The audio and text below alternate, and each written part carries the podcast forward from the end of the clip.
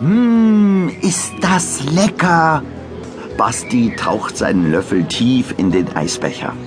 Das helle Vanilleeis, die rote Himbeersoße und natürlich die Schokostreusel sind so lecker, dass er am liebsten nie wieder etwas anderes essen würde.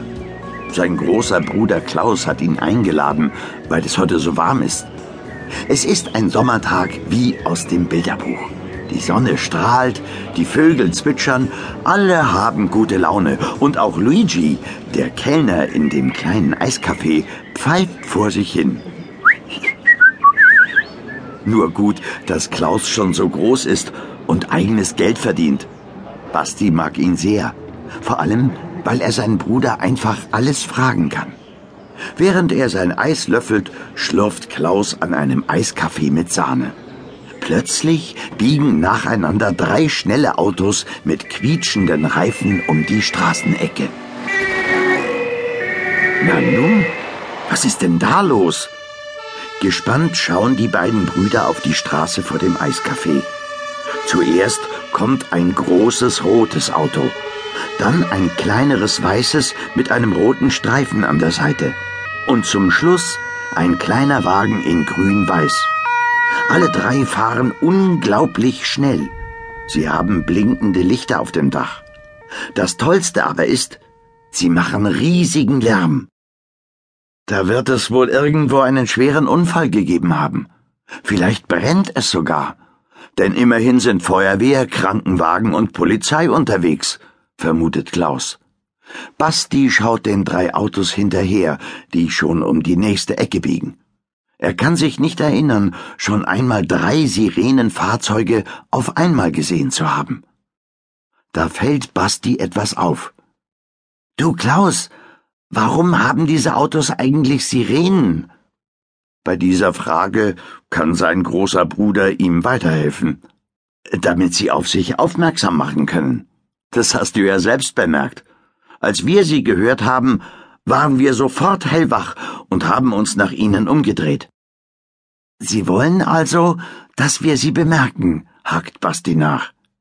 Ja, aber nicht nur wir hier im Straßencafé. Vor allem die Autos, Fahrradfahrer und Fußgänger auf der Fahrbahn sollen gewarnt werden.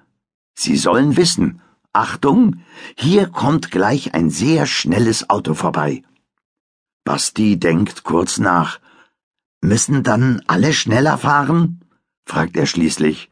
Nein, schmunzelt Klaus. Das gäbe ja ein großes Durcheinander. Die anderen Verkehrsteilnehmer müssen ausweichen und den Weg freimachen. Das geht zum Beispiel, indem Autos und Radfahrer am Straßenrand anhalten. Ein Fußgänger, der eigentlich bei Grün über die Straße gehen würde, muss dann eben kurz warten. Denn Autos mit Sirenen haben es meistens so eilig, dass sie nicht an roten Ampeln oder Kreuzungen warten können wenn es zum Beispiel brennt, wenn jemand aus großer Not oder von einem Unfallort gerettet werden muss. In diesen Notfällen brauchen die Sirenenfahrzeuge sofort Vorfahrt. Interessieren dich Autos mit Sirenen eigentlich sehr? Basti nickt. Er hat jetzt auch sein Eis fast ausgelöffelt. Dann lass uns doch einen Spaziergang rüber zum Verkehrsmuseum machen. Dort können wir uns die Autos in Ruhe anschauen.